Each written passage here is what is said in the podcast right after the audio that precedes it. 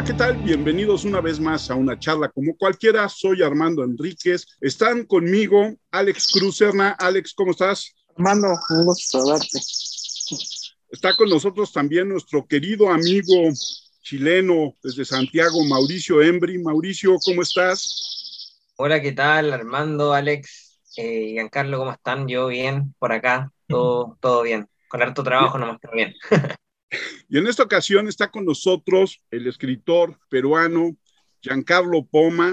Giancarlo, ¿cómo estás? Mucho gusto en tenerte con nosotros, que hayas aceptado la invitación. ¿Qué tal? ¿Qué tal Armando, Alex, Mauricio? ¿Qué tal? Mucho gusto, contento, en realidad muy alegre de poder compartir el momento y además este, con un buen amigo, con ustedes que recién los conozco y, y, con Mauricio que ya nos conocemos de buenos años, ¿no? De buenos años y a pesar de la distancia estamos ahí unidos, unidos por algo que a veces es la literatura y a veces, a veces son otras cosas también, ¿no? Así nomás, así nomás, amigo, ya bastante tiempo unidos.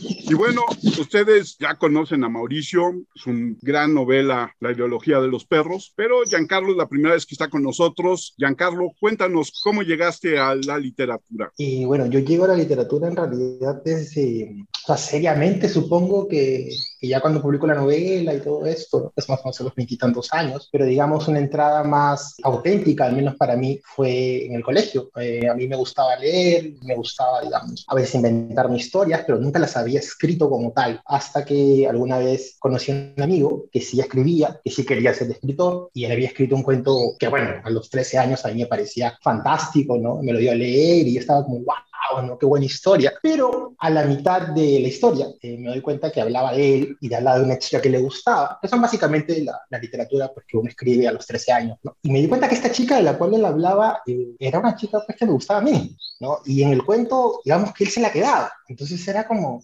claro, yo pues ahí heteropatriarcal los 13 años, ¿no? Antes del 2000, entonces un poco difícil, ¿no? Un poco difícil pensar en otra cosa, así que fue como, ¿qué? Y mi primera reacción fue, este, entonces yo escribo mi propio cuento, ¿no? Donde yo me quedé la chica, y bueno, escribo esa historia, que con muchas ganas además de, de escribir, por una cuestión, digamos, parásita, por un deseo personal, ¿no? No tanto por el texto en sí, pero hacia la mitad del texto, donde yo pues supuestamente me iba a quedar con esta chica, me doy cuenta de que la historia realmente cobraba sentido si es que el personaje que era mi alter ego no se quedaba con la chica. Queda mucho más rico una historia, tenía mucho más sentido una historia en la que hay un final un poco más triste, o que hay una frustración, que se hable del fracaso. Y bueno, y lo, y lo, y lo hice así, ¿no? Contrariando mi deseo, eh, digamos, más, más interior, ¿no? Y fue en ese momento, creo yo, o al menos trato de recordarlo así, trato de reconocerlo de ese modo, cuando yo digo, vaya, me estoy tomando más en serio realmente la literatura. O sea, ya realmente no estoy pensando solamente en una cuestión pasional o en una cuestión personal, sino que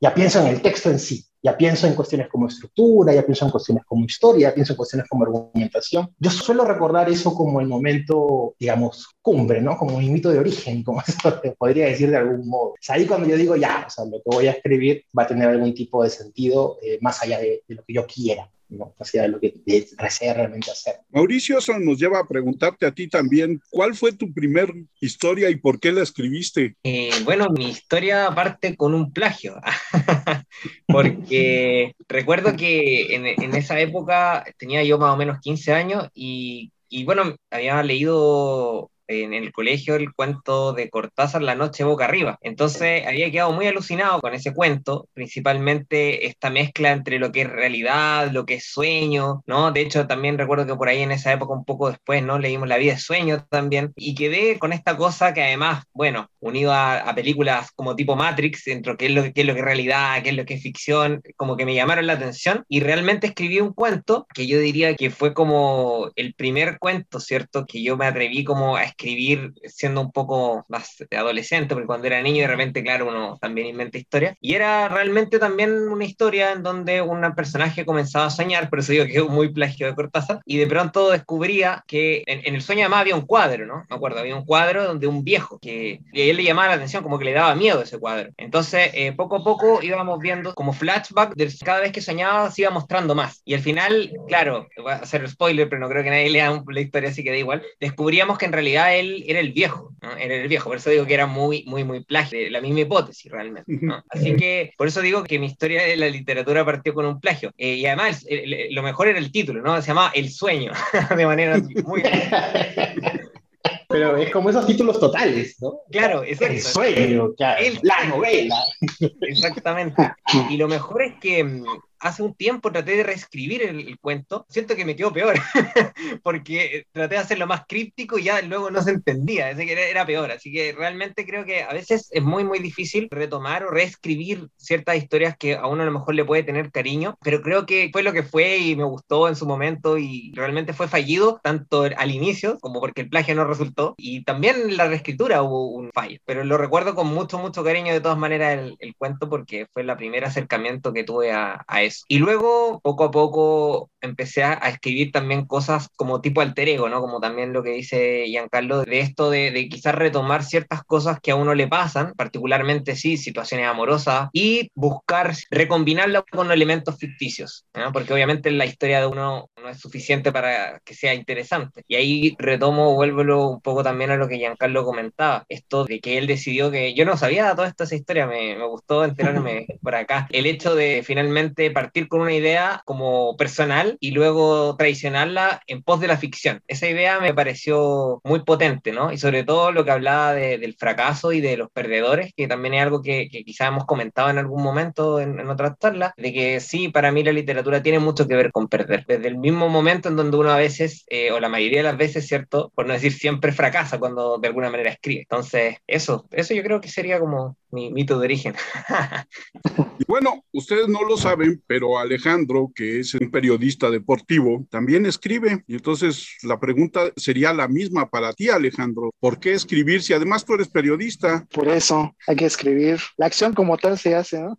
Yo creo que es lo que no puedes decir personalmente o a veces platicarlo, creo que te desahogas ahí, ¿no? Ahí sí lo haces realidad, ahí sí dices lo que tienes que decir, ahí sí planteas todo lo que probablemente en persona, por ejemplo, una declaración de amor, pues no, es lo mismo ir a acercarte a la chica y o escribirle una carta y así como con miedo, ¿no? Entregarle y demás, ahorita que estamos ese preámbulo. Creo que por eso yo creo que escribe uno, ¿no? Y ahí te desahogas y que yo creo que todos concuerdan en un mundo irreal que a veces se hace ahí, ¿no? En la escritura. Creo que por eso me gusta escribir. que a veces la ficción acerca de la realidad, entonces por eso a veces se espanta, ¿no? Pensando un poco en esta parte del alter ego, del esta cosa que decías, Giancarlo, pero en el cuento yo me quedo con la chava. En tu cuento, todo eso vas a escribir, que está publicado en Granta. Ahorita que estabas hablando de ese primer cuento, me remitió un poco en esta historia, ¿no? Del cuate que quiere impresionar a la chica con un cuento y además lo pones de una manera maravillosa cuando dices, ella está fumando y tiene 20 años. O sea, que lo único que está pasando en esa mesa es un ligue. Y un ligue de un escritor que no es muy bueno ligando y que utiliza su escritura como medio para el ligue y ella que está esperando el ligue y le dice, no jodas, o sea, de verdad. ¿Es así o me equivoco? Pues sí, sí, sí, justo te iba a comentar eso, creo que es algo así, ¿no? La historia va precisamente sobre dos, dos chicos de 20 años que se juntan, digamos, a conversar y claramente el chico que es escritor, además, ¿no? le empieza a contar, tengo una idea para un cuento, de hecho la, el título original de ese texto era una idea para un cuento. Y cuando le dice, tengo una idea para un cuento, le empieza a contar lo que va a hacer, ¿no? Y lo que va a hacer, pues, es una suerte de obra preciosista y, y metaliteraria y que tiene un montón de referencias. Hay un momento en que dice, pero este personaje habla en alejandrino, y otro personaje es una referencia a Jesucristo. Y es como la obra que yo me lo confieso con bastante vergüenza, ¿no? Pero para eso están las confesiones, para pasar vergüenza, que en algún momento también hubiese aspirado a escribir algo así, ¿no? Como quiero que pasen todas estas cosas en mi texto, pero que en realidad pues, ¿para qué, no? Es un poco como termina el texto, la chica le dice, o sea, lo escucha todo eso porque dijo, bueno, ya, te voy a escuchar toda tu historia, ¿no? Y el tipo emocionadísimo pensando que le va a impresionar con la literatura. La literatura no creo que yo, al menos, debería ser para impresionar a nadie. Y lo que hace en realidad es decir, pucha, qué pena, ¿no? Hay un momento en el que prácticamente le siente, siente como lástima, ¿no? Y, y luego, claro, el, final es un poco como, como insultante, no es ningún spoiler finalmente. Y es que le dice, todo eso vas a escribir, pequeño come mierda, o sea, todo eso vas a escribir, ¿para qué? ¿No? ¿Para qué? Que es además una frase que es un poco el chiste también, ¿no? Porque yo también me burlo un poco de, de mí mismo. Ese ¿para qué? es una frase que yo saco de un cuento o de un ensayo, si no me equivoco, de Ramón Ribeiro, que es un gran cuentista peruano, que siempre hablaba de, la novela, ¿no? Y hay que hacer esto, el otro, el otro. Después decía, voy a escribir una novela que tenga tal referencia y tal referencia y tal referencia. Y luego, ¿pero para qué? ¿no? Mejor no la escribo.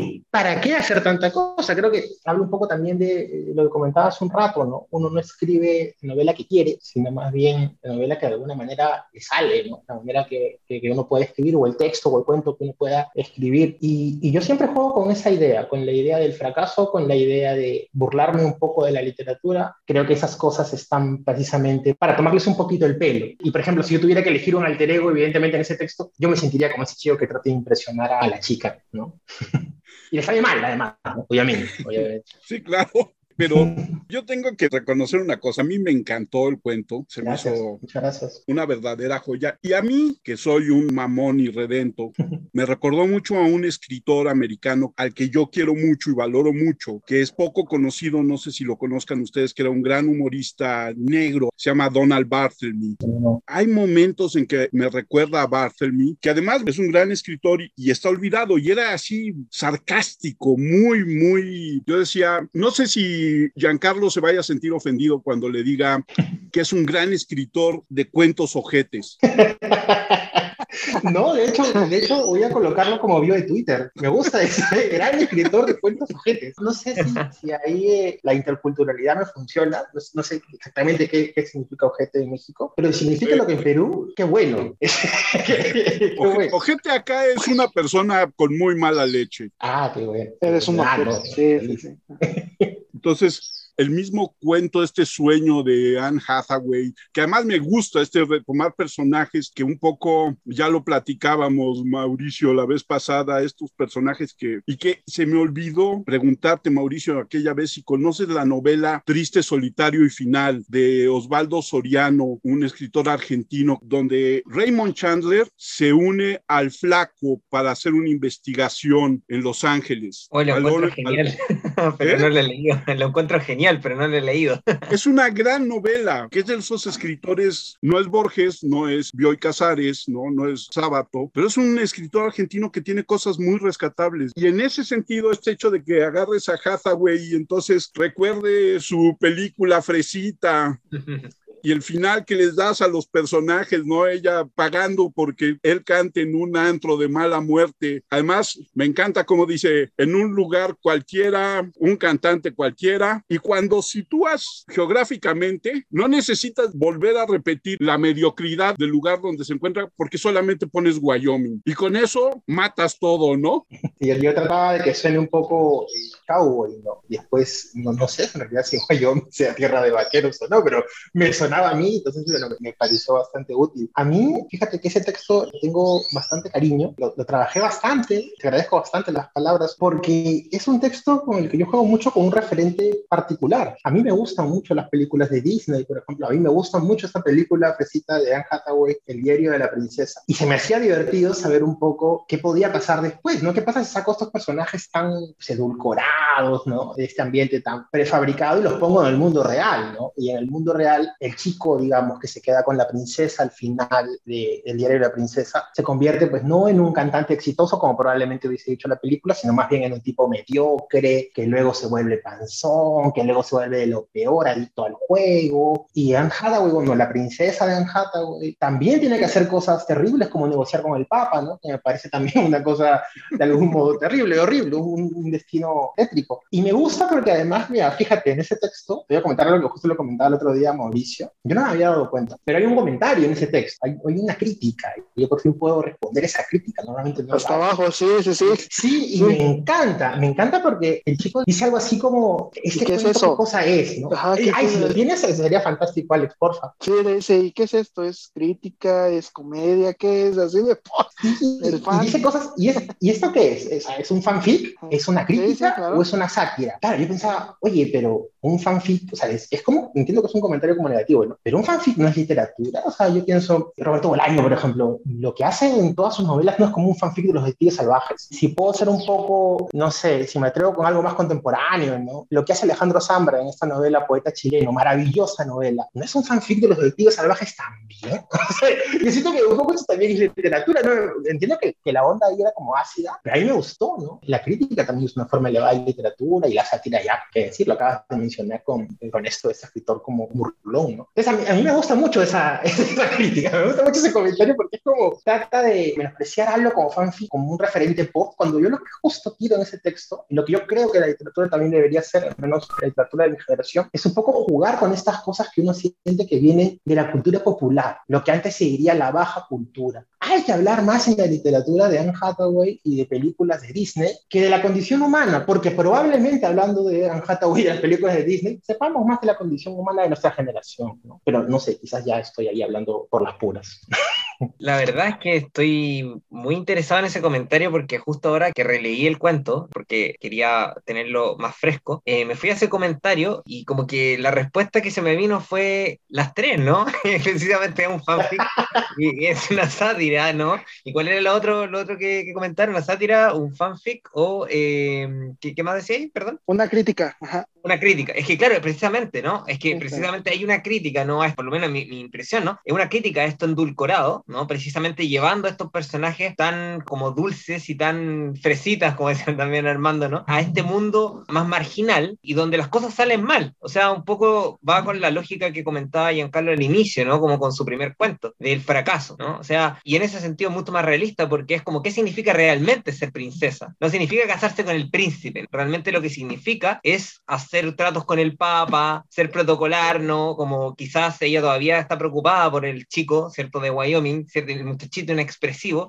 pero realmente está preocupada, pero no, igual paga por los destrozos que hace este chico, pero trata de que no lo vea. Entonces está ahí el tema del poder, por ejemplo, ¿no? Y está por otro lado el muchachito inexpresivo que finalmente, de, de ser un tipo que no tiene gusto a nada, ¿cierto? Pasa a ser alguien muy terrible, muy marginal, ¿cierto? Pero que es mucho más interesante que el de la película, ¿no? Entonces hay una crítica a la película y hay una crítica, a, eh, digamos, a esta, a esta cosa como de final feliz. Y al mismo tiempo eso se hace a través de una sátira y al mismo tiempo es una continuación y de esa manera es un fanfic. Entonces creo que son las tres, ¿no? En ese sentido, eso por una parte el, comentario. Y lo otro que me interesaba también era lo que comentaba Giancarlo. Yo creo que con Giancarlo muchas veces estamos en desacuerdo en la mayoría de las cosas, pero en algo que yo creo que sí estamos muy de acuerdo es en el tema de la cultura pop, ¿no? Y en que yo al igual que él considero que no existe una diferencia entre lo que es baja cultura o alta cultura. De hecho, yo no haría esa categoría tampoco. Creo que todo es cultura. Creo también que a través de referentes pop podemos realmente generar mucho más vínculo con alguien, con un lector quizás más contemporáneo, ¿ah? sin por ello perder ni un ápice precisamente de la importancia de la condición humana, como dice Giancarlo. Yo, yo creo en eso, coincido totalmente con él. De hecho, al revés, el hecho de hacer esa referencia le va a permitir conectarse de mejor manera a eso que quiere transmitir, que no sé, si cita algo muy de alta cultura, no sé. Y realmente creo que lo mejor es cuando se mezclan las dos cosas. O sea, mezclar ambas cosas me parece genial. De hecho, el mismo Bolaño, ¿no? Ya que tienen los detectives salvajes acá, Giancarlo estampado. Quiero recordar en 2666, en algunos momentos, claro, están hablando de literatura, pero en otro momento en la televisión aparecen caricaturas y se mencionan las caricaturas. Entonces, eso de mezclar la alta literatura, ciertos escritores, ya sea reales o ficticios, con dibujos animados, por ejemplo, me parece brutal. O sea, eso es para mí. Eh, claro, eh, yo en todo caso te, quería comentar, Mauricio, es que a veces siento que es más como, claro, siempre existe un riesgo en banalizar, digamos, la lectura, ¿no? Y recurrir simplemente a la cita por la cita, ¿no? Pero yo creo que lo que tú hablabas de que era una forma de generar un vínculo con el lector, no se queda solamente en eso, ¿no? Sino también es una forma de dar una figura más auténtica con lo que realmente quieres decir, ¿no? Y tú tienes ahí, por ejemplo, el cuadro este del Quijote con los molinos del viento y la figura de los gigantes y todo esto. Bueno, por, por citar, por ejemplo, se me ocurre ahora en la ideología de los perros. Hay una escena en la ideología de los perros, espero no estar demasiado adelanto, pero hay una excelente novela en la que hay como una comparación entre eh, Pinochet y Salvador Allende con Goku y Freezer. Y es que,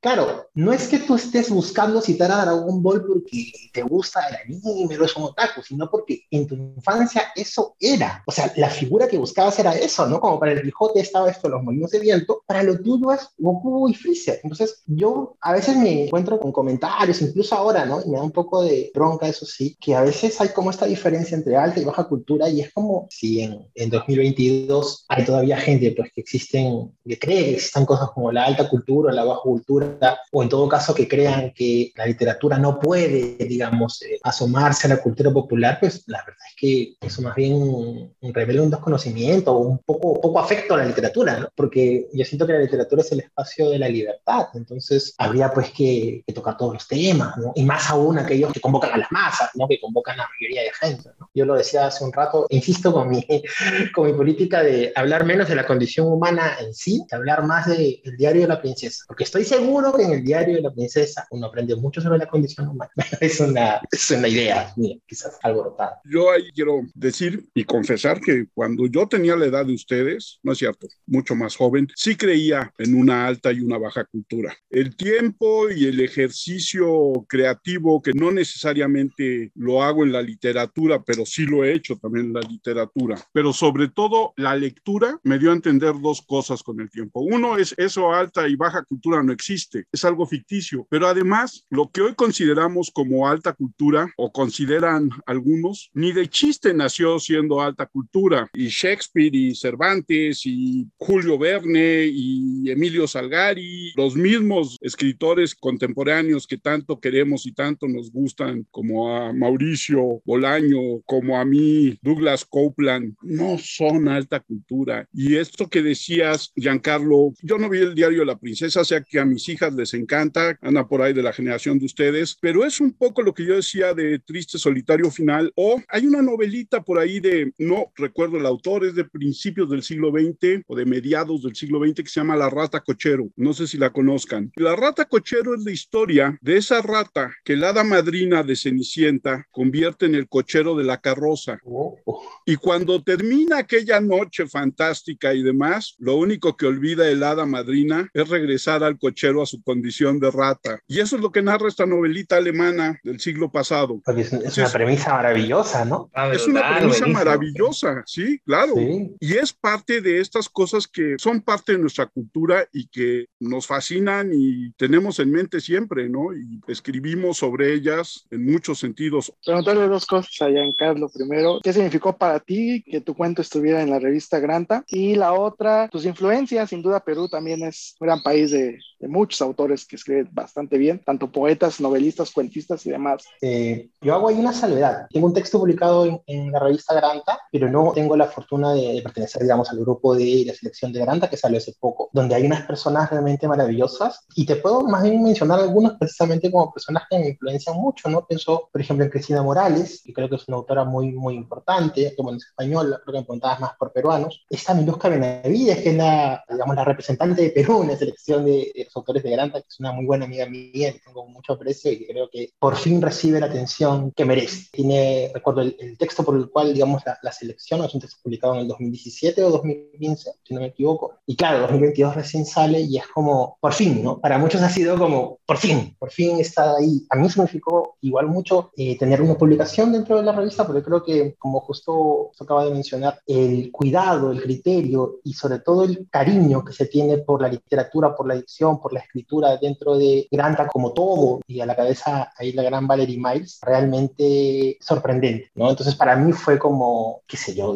podría uno de los mejores momentos de mi vida, porque es como, no sé, pues hay, hay, probablemente haya cosas que pueden ser más impactantes, ¿no? Pero que sea reconocido por alguien que tú admiras es algo, es lo que te, te mueve de alguna manera, ¿no? Es como decir, ah, mira, hay algo que, que vale mucho la pena. Y en cuanto a autores peruanos, pues yo inevitablemente estoy influenciado por Mario Vargas Llosa, porque no podría eludirlo, ¿no? Ganaba el Nobel y todo eso. Él quizás como persona no, no sea mi mejor amigo, pero, pero, como autor es maravilloso y tiene unas novelas increíbles. Conversación en la Catedral es una, una locura, los vasos comunicantes, cómo, digamos, juega un poco con tiempo, es algo que yo he intentado hacer siempre, y por supuesto no me sale como él. Eh, pienso también en Alfredo Bryce Echenique, que es un novelista, sobre todo cuentista maravilloso, se es reconocido fuera también porque realmente sobre todo como, a mí me gusta más como cuentista, ¿no? Pero también es un gran novelista, pero realmente la, la, manera en la que maneja el discurso oral, muchas veces esto de hablar como escribir es un tema polémico, se discute, no sé si es que es algo valioso en la literatura, que tiene calidad o no, pero en Alfredo Varese Chenique parece que estuviera hablando, pero claro, cómo construye esa oralidad es brutal, o sea, es realmente brutal. Tiene una serie serie de historias, además, sobre todo que remiten mucho a esto que hablamos hace un rato, ¿no? Los enamoramientos de colegio, el primer amor y todo eso, le gusta mucho jugar con eso. Y además retrata las diferencias sociales en mi país que pueden ser muy jodidas, ¿no? Él desde un punto de vista, eh, se pertenecía a la clase alta, entonces, digamos, tenía como una perspectiva que a veces pues llama mucho la atención porque convivía un poco, digamos, con los empleados de su casa y, y tú ves esa mirada y es como él reflexionando sobre su lugar de privilegio y es, me parece algo muy, muy valioso, ¿no? Piensa en Perú sobre todo en un poeta, bueno, está Vallejo, que hace poco se, se conmemoraron 130 años, me parece, lo que falleció, pero por mencionar a alguien distinto, yo te diría que una gran influencia para lo que yo escribo es el poeta Luis Hernández, un gran poeta peruano que era médico además y que publicaba muy poco, de hecho, la mayoría de sus libros son, digamos, publicaciones, libros que él hacía, que dibujaba en libretitas donde daba sus recetas y se las regalaba a la gente. Y de ahí se han recopilado sus textos. Y tiene poemas maravillosos, tiene unos, unos versos que son increíbles y es muy juguetón y es muy divertido. Eh, yo diga,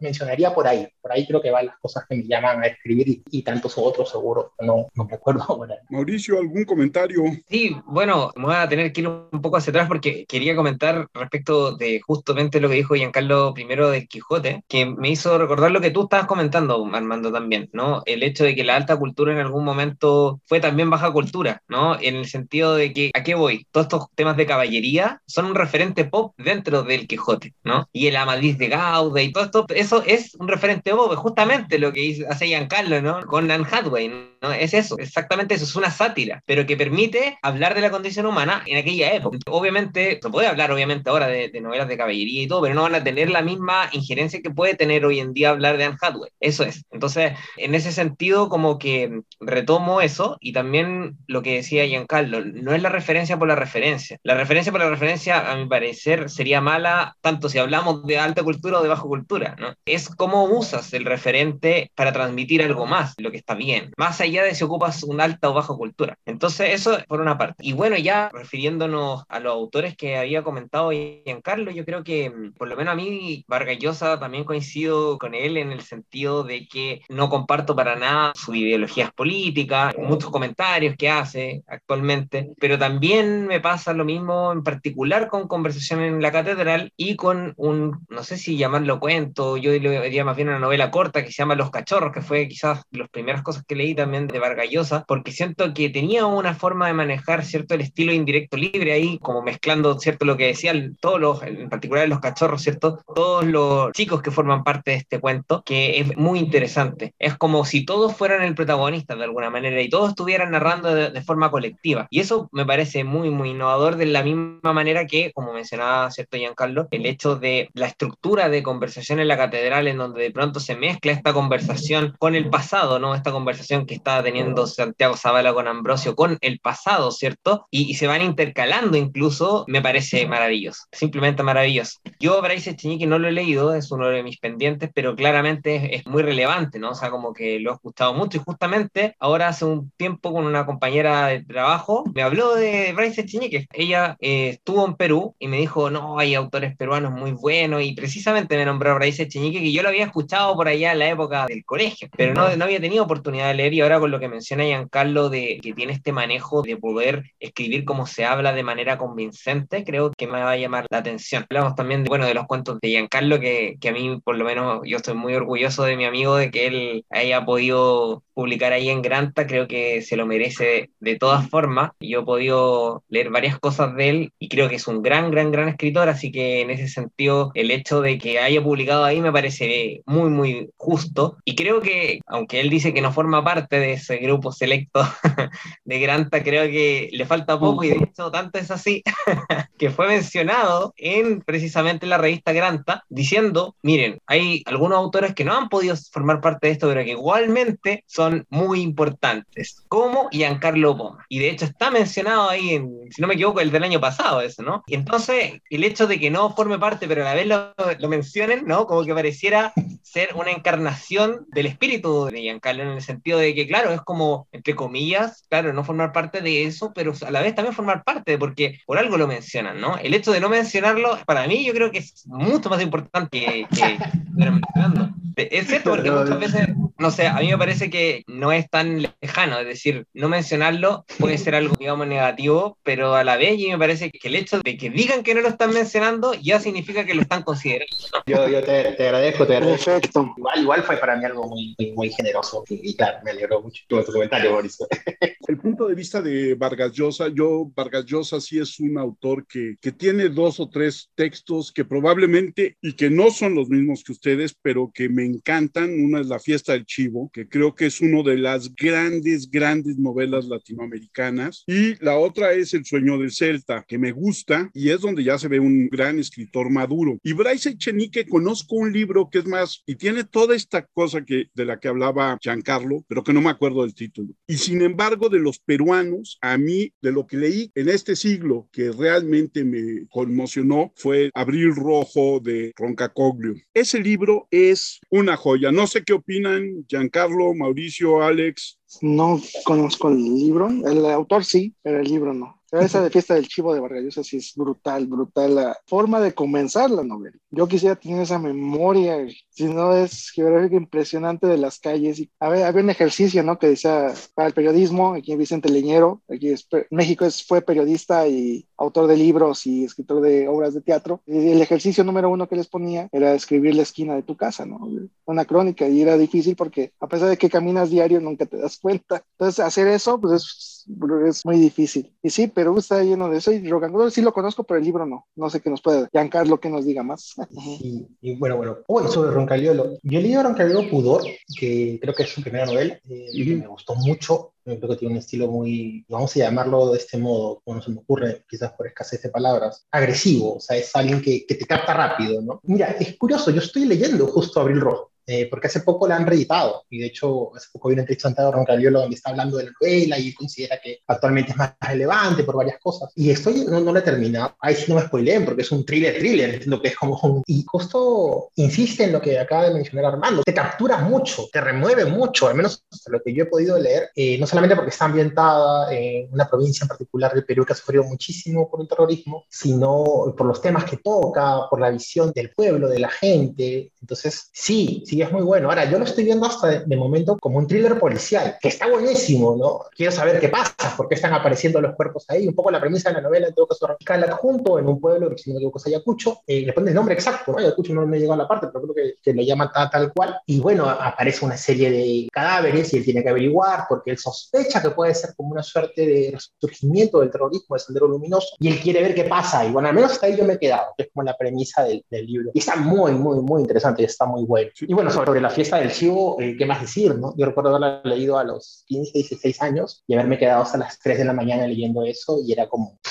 yo estaba sobrecogido. Claro, realmente me interesaban más las partes de la revolución. Después ya aprendí a creer el libro de otro, de otro modo, ¿no? Porque claro, la parte de la revolución es buenísima, es como algo va a pasar, están esperando que pase el carro, ¿no? Entonces yo luego ya aprendí a valorar, eh, si no me equivoco, lo de Urania Cabral y todo esto. Pero eh, sí, claro. Y, y, bueno, para mí al menos, sobre todo para mi padre que me decía, te has quedado hasta las 3 de la mañana leyendo un libro de Vallariosa que no sé cuántas páginas, fue como, debe ser bueno, ¿no? algo, algo bueno debe de tener. Bueno, a mí la verdad que Abril Rojo no tampoco lo he leído, así que no puedo emitir opinión al respecto, pero respecto de, bueno, de La fiesta del chivo, también me parece que es una, una gran novela y me hace compararla de inmediato con un libro que leí hace relativamente poco tiempo para un diplomado que, que hice, que, que es La maravillosa vida breve de Oscar Wilde, de Junot Díaz, en donde también precisamente está ambientado en el tema del trujillato, ¿no? De este autor eh, dominicano estadounidense, Junot Díaz, en donde se habla mucho de, de, la dictadura, pero a través de la lógica de una maldición, el Foucault, ¿no? Entonces es interesante porque mezcla esta cosa tipo realismo mágico, ¿no? Entre comillas, por la maldición, digo yo, el Foucault, pero a través de, de esa maldición se habla, por lo menos para mí, de dos temas. Uno que es el tema de la posmemoria, ¿no? Es decir, cómo afecta a las generaciones, segunda, tercera generación que vivió un trauma histórico, ¿cierto? Eh, lo que vivieron sus antepasados, y también todo lo que es la migración, ¿no? Dominicana en Estados Unidos, y cómo finalmente se van mezclando las culturas, ¿no? O sea, la cultura dominicana en Estados Unidos. ¿Qué significa hacer eso, ¿no? Porque no eres ni totalmente de, un lugar ni tampoco del otro, ¿no? Entonces, eso eh, me llamó la atención y claro, la forma en que está narrado precisamente incorpora mucho tema de cultura pop, particularmente temas de cómic, me hace compararlo, ¿cierto?, con lo de Vargallosa, no en el sentido como de calidad, porque son historias muy distintas, pero sí ver cómo se puede abordar de manera muy diferente un mismo tema histórico. Así que en ese sentido, ahí tuve releyendo muchas partes de la fiesta de Chivo. Así que en ese sentido, eh, ver como un gran autor, por así decirlo, muy, muy, muy consagrado como Vargallosa y la forma que tiene de abordar esa novela versus unos días que también es un, un, autor conocido, pero claro, no tiene quizás todavía ese nivel como de fama, por decirlo, de Vargallosa y ver cómo se abordan de distintas maneras, eso fue interesante, como ver un elemento histórico que yo por lo menos no manejaba tanto, como puede ser, ¿cierto?, el Trujillato, desde dos perspectivas. Eso me pareció como muy interesante y si, si, no han tenido la oportunidad de leer el libro, se lo recomiendo.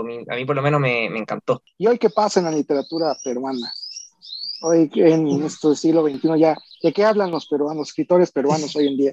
Ya sabemos que tú. Pues, buena pregunta. es una muy buena pregunta, ¿no? ¿De qué hablamos los escritores peruanos? Yo creo que, por ejemplo, eh, precisamente justo lo que decía Ron Carriero en la entrevista, ¿no? Eh, el tema del terrorismo sigue siendo todavía una fractura, un tema muy complejo en mi país, eh, una herida muy grave. Y, por ejemplo, una novela que, si no me equivoco, también tú has leído, Mauricio, a lo mejor hemos conversado alguna vez sobre ella, es La sangre de la aurora de Claudia Salazar Jiménez. Creo que se habla mucho todavía sobre eso y creo que es necesario hablarlo porque recién estamos adentrándonos a una suerte de reconciliación, digamos, con el pasado tan terrible que tuvimos. Creo que también hay mucho, al menos por lo que yo voy leyendo, trabajo en cuanto a, más que tema, es una cuestión de estilo, la técnica. Hay una escritora muy buena de cuentos, que se llama Katia Dawi, que tiene un estilo casi como de, ¿cómo se llamaban estos, estas cartas que te mandaban que eran como muy rápidas? Estos pequeños como fax, tele, como un telegram. Y es como la precisión con la que mide las palabras es buenísima. Te habla de, en tres o cuatro palabras, te pintó toda una escena creo que nos estamos dedicando mucho los escritores peruanos a la técnica, que es lo que nos gusta, nos gusta a veces recorrernos en el lenguaje, se han dado cuenta, somos a veces un poco parlanchines, y bueno, eh, y creo que una preocupación de siempre, pues, tiene que ser el mestizaje, ¿no? Mi país, como ustedes sabrán, pues, tenemos una suerte de fractura social, no solamente histórica, sino también muy presente, entonces, hablamos mucho de eso, ¿no? De cómo, por ejemplo, intuyo que en muchas zonas de Latinoamérica es muy similar, ¿no? En el Perú, por tu color de piel ya tienes una suerte de condición social, ¿no? La diferencia de clases en el Perú está muy ligada a la cuestión étnica y es algo que lo cual seguimos discutiendo desde diferentes puntos de vista, pero yo creo que es eh, más que necesario, ¿no? Entonces, yo diría que sobre esas cosas, ¿no? Se hacen también historias sobre textos fantásticos, pero siempre remitiéndonos a eso, o sea, lo que los peruanos no resolvemos aún, ¿no? Y que es un problema gravísimo. Tenemos una gran diversidad y creo que lo importante es que ahora hay otras voces. Se están haciendo novelas, por ejemplo, sobre la migración en, en Lima, ¿no? Eh, liberación de provincias, que muchas veces eran sectores como invisibilizados y ahora se habla también de eso. La famosa cultura popular, ¿no? o cultura chicha, en el país está saliendo en la literatura, ya digamos está formalizando y yo creo que esa es la, literatura por venir y la literatura menos que yo estoy esperando leer ¿no? desde mi faceta de lector. Estoy eh, ansioso por, por ver esas cosas. Ya que está Emilio aquí con nosotros, Emilio Domínguez, colaborador del podcast, gran amigo. Emilio, nos faltas tú porque tú también eres escritor, porque tú tienes la beca del Fondo Nacional de Cultura para las Artes. ¿Cuál fue tu primer cuento y cómo fue tu primer cuento? eh, bueno, antes de eso, nada más quería saludar. ¿Cómo están? Giancarlo, Mauricio, Alex. ¿Cómo están, Armando? Qué bueno verlos. Igual. Y como tal, no sé si ya hablaron de Gabriela Wiener. Oh, claro, viste. No, ahorita que, que estabas hablando de, de, todo esto de, de, mestizaje y colonización y todo, se me vino a la mente y creo que es... ¿Gabriela qué? Eh, Wiener. Wiener. W. Wiener. Ah, ok. Y e, sí es I-E-N-R, ¿no? Tiene, tiene, tiene un, un, librazo que se llama Guaco Retrato. Y bueno, en mi primer cuento, creo que no, creo que fue la historia de un escultor que proyectaba como todos sus miedos en, en, sus piezas. Los que le daban más miedo los echaba al jardín. Y de pronto un día estas piezas empiezan, no, bueno, no queda tan claro si empiezan a tomar vida o no. Y lo, lo ponen muy mal. Era una, como una especie de copia de un, de un cuento de Lovecraft, seguramente. Pero pero ya, ya no hago cosas tan así. Yo tengo un reclamo, Giancarlo, y es que afortunadamente la gente que escucha el podcast puede irse directo a la revista Mercurio a leer Madrugada o al sitio de Granta a leer de eso, de lo que quieres escribir, si se me confunde el título esto, perdón. Está derecho, está está Pero yo estuve buscando en Amazon y en las librerías en México Sonata para Camisaques, con la que ganaste un premio de novela corta en Perú, y no lo encuentro en ningún lado. Y también lo busco, fíjate, ¿ah? no tenía ni una edición. Eh, te soy sincero, no tenía ni una edición, porque lo que pasa es que fue como, por lo mismo que fue un premio, y fue un premio además de una institución, como eh, la mayoría de ediciones fueron destinadas a, eh, como que se regalaron o se vendieron, por ejemplo, en cuestiones muy específicas. ¿no? Mi novela, eh, bueno, lamentablemente, supongo, se encuentra solamente cuando hacen la feria del libro en el Perú. Siempre hay un stand del banco y ahí se puede vender todavía, quedan algunos ejemplares de la novela. Yo también vendí algunos por mi cuenta, porque bueno, pero estamos trabajando ahí, esperemos que pronto pueda haber una edición digital a mí me encantaría, al menos, si es que no puede llevar de manera física, que pueda llevar una edición digital, porque eh, Sonata para mi caso, si bien escribí hace muchos años, tenía 25, menos un poco, menos 24, 23 por ahí. Eh, representa mucho para mí. Es una novela, brevemente la, la, reseño, sobre cuatro chicos de 20 años en el Perú. Eh, al principio de la novela uno de ellos se suicida y la novela trata de ser como una suerte de thriller para que el lector averigüe quién se suicidó. Sé que es un tema un poco morboso y sé que es un poco duro hablar del suicidio de esa forma, pero vamos, que la idea es eh, ponerle ganas. ¿no? la idea es un poco quebrar, quebrar barreras. Eh, y bueno, hablo de cosas un poquito duras y con un poquito de groserías. Creo que por eso lo tengo cariño, porque digo muchas groserías en esa novela. Creo que ya no las digo tan, creo que ya no. Pero ahí tocas dos cosas. Una, el título a mí me parece fabuloso. Me llamó inmediatamente a buscarlo porque creo que es un muy buen título. Y después, ahora que me la describes, me llama más la atención. Pero la forma en que describes, y esto va para Mauricio, para Emilio, para Alejandro, para los cuatro, yo traigo, y cada día creo que es más grande mi bronca con este rollo de lo duro, lo difícil, ser inspirado por la realidad. Que no todo eso es parte de la literatura de verdad y todo lo demás más son chingaderas.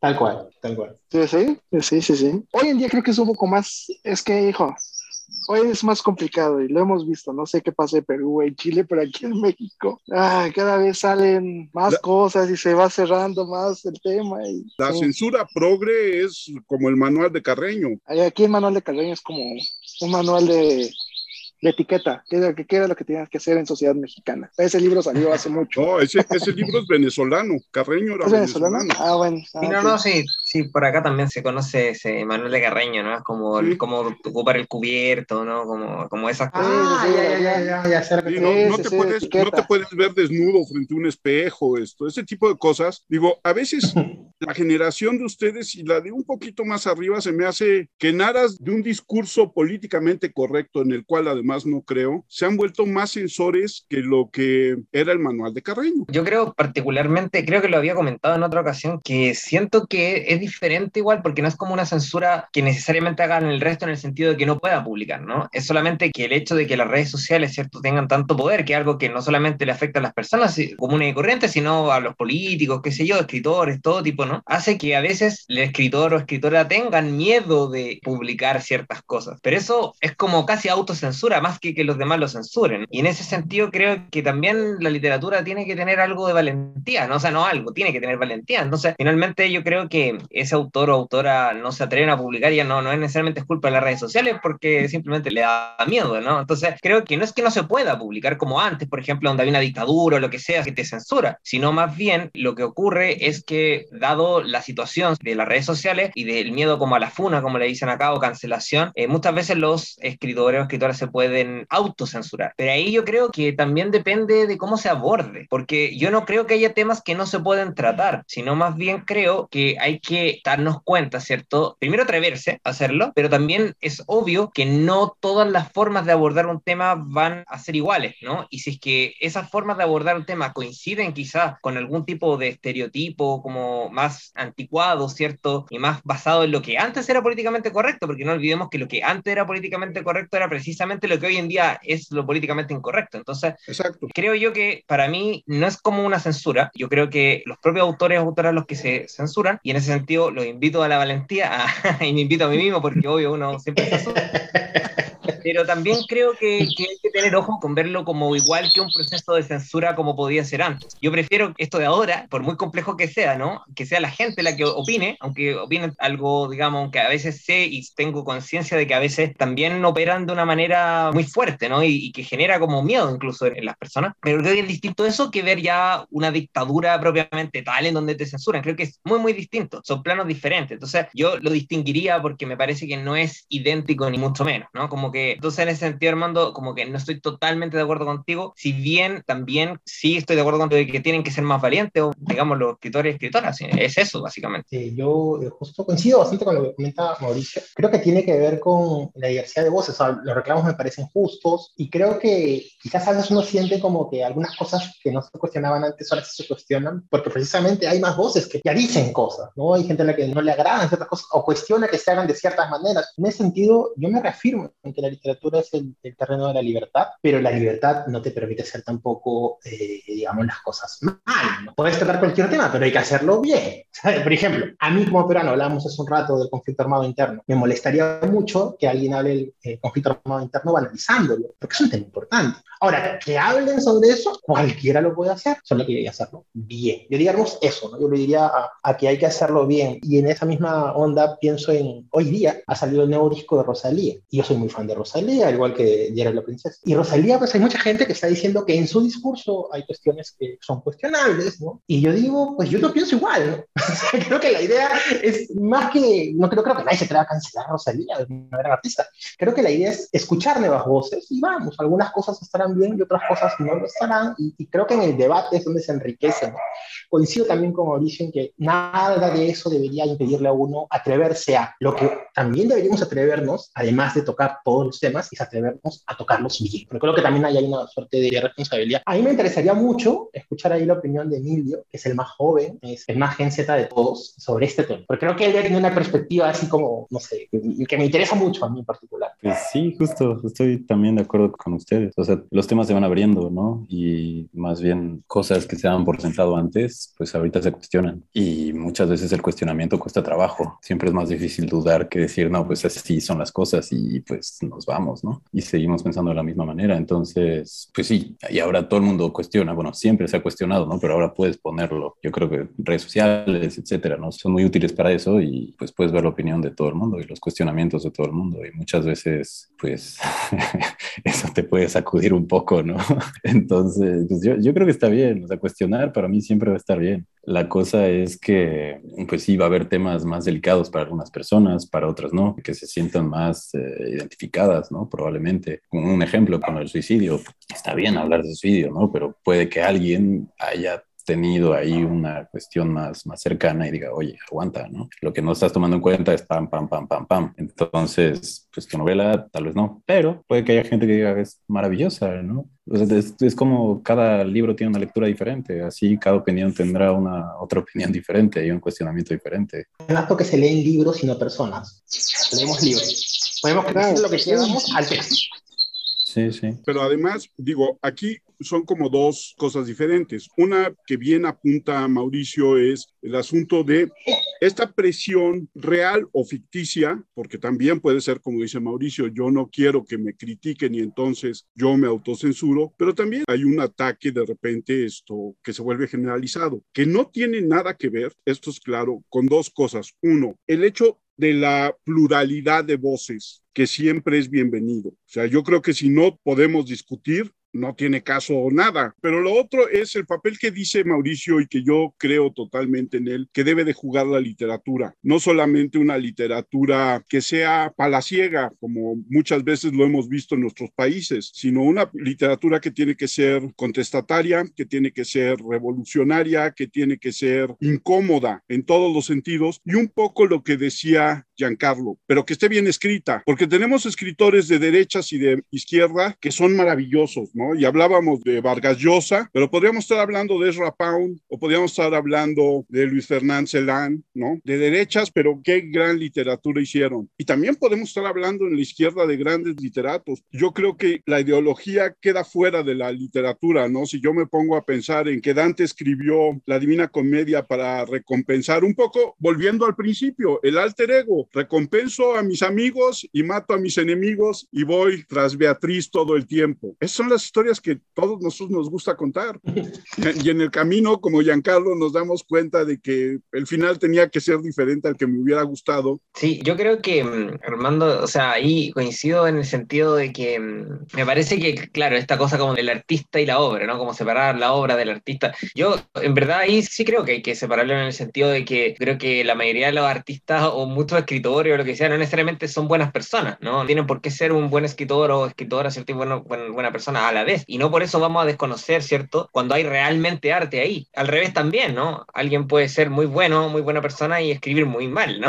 y, no tiene nada que ver lo ético, ¿cierto? Con lo artístico. Pueden ir de la mano también, pero no sé, o sea, yo puedo ver una película, no sé, de, Roman Polanski, ¿no? Y me encanta. Y, claro, hoy en día eso puede estar mal visto y ahí sí tiendo a coincidir más contigo. Y sobre todo, ya esos son casos como más extremos, pero sobre todo cuando a veces pasa eh, que se critican obras o autores o autoras, ¿cierto? Que escribieron en un contexto muy distinto, un contexto histórico muy distinto, porque ahí sí me parece a mí que esta cancelación póstuma eh, pareciera carecer de perspectiva histórica. Y eso sí creo que puede ser como reprochable, pero así como también comentábamos, es una opinión válida también, ¿no? Y simplemente ser la gracia, ¿no? Que tengamos opinión y podamos eh, hacerlo con respeto, ¿cierto? El problema es que, al igual como ocurre en la vida cotidiana, en las redes sociales es simplemente una muestra de lo mismo que ocurre en la vida cotidiana, ¿cierto? Que hay grupos, como al haber grupos y muchas veces además en, en internet anónimos, ¿cierto? O lo que sea, que se van contra el más débil o el que está en una posición más débil en un momento. Y eso es algo que es parte, como le gusta a Carlos decir, de la condición humana, es parte de la condición humana, ¿no? Entonces, yo creo que las redes sociales simplemente nos han mostrado quizás en algunos aspectos nuestra peor cara y en otros casos nuestra mejor cara, ¿no? Un instrumento igual como cualquier otro. Solo que vivimos en una época donde tenemos más posibilidad de manifestar la opinión que antes. Y en eso coincido también con, con Giancarlo. Antes era como una opinión, ¿no? Como la de los que llegaban a publicar o la de los editores que decidían qué publicar. Y hoy en día no tenemos eso, tenemos más libertad y por lo mismo también ahí está como diferencias de opiniones. Pero lo único que yo eh, no estoy de acuerdo con considerarlo una censura propiamente tal, porque me parece que la censura como palabra, ¿cierto? Tiene como otras características políticas, ¿cierto? Que no son comparables con el tema de la funa o la cancelación. Porque, por ejemplo, no sé, a mí me gusta mucho Woody Allen y no voy a dejar de ver Woody Allen y tengo la posibilidad igual de, por último, no sé, buscar en internet y voy a encontrar, ¿cierto? Woody Allen. En cambio, no sé, aquí en Chile censuraron durante mucho, mucho tiempo la última tentación de Cristo por un tema netamente religioso. Aunque además está muy mal entendido, porque eso es no entender nada de lo religioso que es esa película en muchos aspectos, ¿no? Entonces, no entender nada. Y eso sí me parece reprobable. Entonces, de pronto, eh, cuando yo escucho esta censura, ¿cierto? Como, claro, en un país donde vivimos mucha censura, ¿cierto? Eh, como muchas partes de Latinoamérica, no puedo estar de acuerdo porque creo que la magnitud de los eventos es incomparable. Es, eso más que nada, la magnitud como de los conceptos pero sí coincido en que claramente muchas de las funas o cancelaciones carecen de perspectiva histórica y eso sí creo que es lógico. Me parece, me encanta cuando días atrás hablas de un tema y de pronto sale otra vez. Justamente esto de, separar y hablándolo con una amiga y llegamos a esta conclusión de que en realidad cuando buscas consumir, entre comillas, ¿no? Algún, ya sea un libro, un cuadro, lo que sea, ¿no? Pues al final te dice mucho sobre cuánto empatizas con el cuadro, qué tanto te dice este cuadrito, ¿no? O este libro. Y decíamos, si queremos separar al artista de la obra, no tenemos que conocer al artista. Mejor ni, ni enterarte quién lo hizo, porque cuando sabes quién lo hizo, no digo todo el mundo, ¿no? Pero probablemente empiezas a pensar, ah, ok, no, este violador hizo esto, ¿no? y este violador hizo esto que me está gustando a mí. Entonces ahí, digo, no, no sé, ¿no? A, mí es lo que me pasa, pero pues también es verdad que muchas veces me gusta tanto algo que digo, bueno, ¿qué le vamos a hacer? O sea, salió de una persona bastante desagradable, pero pues igual está bueno. Pero creo que es una buena estrategia, ¿no? No saber quién lo hizo y ya, te quitas del problema. es, es, un buen hack ese, ¿eh? es un, sí, sí, un buen truco. claro, además, digamos, no es, no es tanta censura porque igual, por ejemplo, tú mencionabas a, a Woody Allen, Mauricio, no es que no lo pasen en, en el set, o no es que no puedas conseguir, o sea, igual sigue en circulación. Lo que censura Exacto. sería más bien cuando está prohibido y no puedes ver la tentación de Cristo, como lo que comentabas, ¿no? Pues nada, no, no de acuerdo con eso. Y lo que me gusta mucho sobre todo estas cosas es el debate, es precisamente el, el, el un poco compartir diferentes perspectivas. Yo hace poco escuchaba un podcast sobre esa película de Paul Thomas Anderson que salió hace poco, Licorice Pizza, donde hay una relación de un chico de 15 años con una mujer de 25. Y claro, había mucha gente que decía, es una gran película por A, B, C, D, y otra gente que decía, es una película un poco peligrosa por ABC. Y estábamos en la misma mesa y la conversación era buenísima. Y digamos, yo nunca sentí que había como un ánimo de no veas la película. Era, no me gustó por esto. Y el otro, a mí me gustó por esto. Y creo que ese debate nos enriquece a todos. ¿no? Hay lamentablemente cosas que no nos van a gustar, pero eso es lo rico pues, de, la vida, ¿no? que haya diversidad de, de voz, lo que mencionaba precisamente Armando, ¿no? la pluralidad. Eso es quizás lo más valioso. Giancarlo, qué gusto tenerte en el podcast. Mayor gusto leerte. Yo sí recomiendo que corran a leer tus dos cuentos que se pueden encontrar en internet. Espero algún día tener la novela y que no dejes de escribir, que, que nos des más estos cuentos maravillosos, ojetes, como les dije. Esto.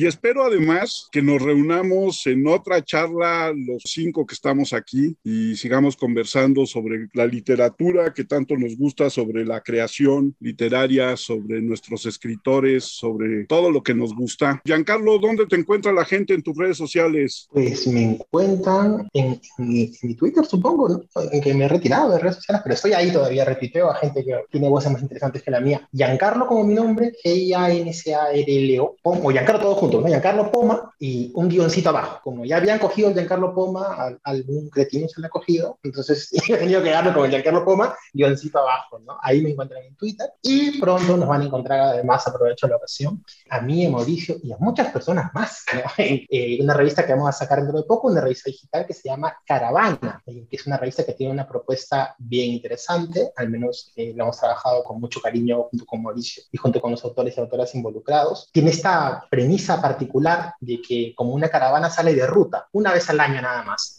y durante cinco semanas consecutivas vamos a publicar textos de un mismo autor o de los mismos autores. Es decir, algunos van a ser novelas por partes, otros van a ser pequeños cuentos, otros van a ser pequeños ensayos, otros van a ser pequeños textos extraños como los míos, pero la idea es un poco eso, darle visibilidad a nuevas voces. Eh, como te digo, lo hemos estado trabajando durante ya bastante tiempo con Mauricio, es un proyecto de los dos, de hecho yo estoy programando ahorita la web, haciendo cosas, pero ya muy pronto creo que vamos a poder verlo y habrá muchas, pero muchas sorpresas muy buenas, porque de verdad que hay unos textos que tienen una calidad tremenda, tremenda, y yo, yo me vuelo por ahí, yo también tengo por ahí algunos, algunos que otros textitos ojetes, ¿no? No sé si Mauricio ahí quieras comentar alguna cosa más sobre este proyecto tan bonito que tenemos, y ojalá haya en un momento también oportunidad de, de conversar un poquito más a fondo de eso. Sí, bueno, o sea, solamente que realmente ha sido un proceso largo, más largo de lo que esperábamos, ¿no? Porque bueno, una pandemia, guerras mundiales, ¿no? claro, claro, no, no.